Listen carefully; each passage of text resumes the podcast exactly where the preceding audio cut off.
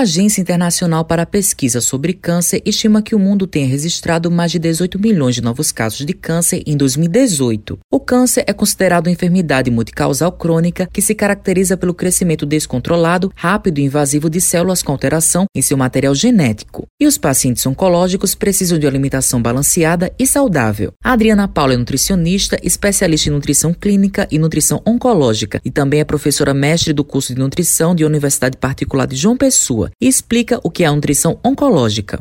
A nutrição oncológica é a área da nutrição que trabalha diretamente com pacientes que têm câncer, os vários tipos de câncer. A gente não imagina, mas a alimentação influencia muito é, no tratamento, no acompanhamento do paciente com câncer. Então a gente utiliza, é, já existem hoje vários documentos né, com condutas terapêuticas que vão ajudar muito nessa resposta do paciente ao tratamento do câncer. É, a alimentação ela é adequada, né, o, o paciente ele consegue lidar melhor com todo o tratamento principalmente com os efeitos colaterais que a gente observa, principalmente relacionado à quimioterapia. A especialista fala como funciona a nutrição oncológica e os benefícios dela.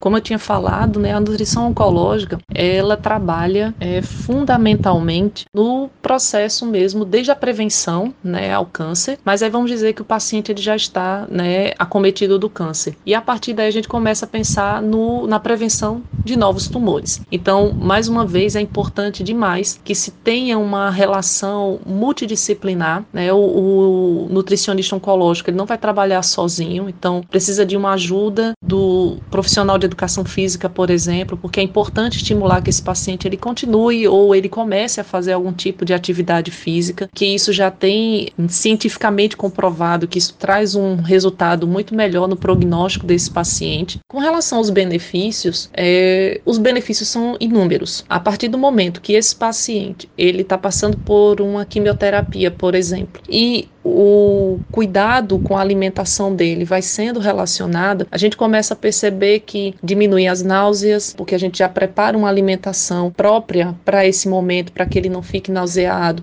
Wellington Farias é jornalista e faz o tratamento de câncer na bexiga e conta o que ele vem fazendo para cuidar da alimentação nesse período. A orientação de Dr. Porfírio, por exemplo, foi que evitar engordar não comer gorduras, fritura, essas coisas, refrigerante, essas coisas, mas se alimentar normalmente. Agora, tudo com moderação.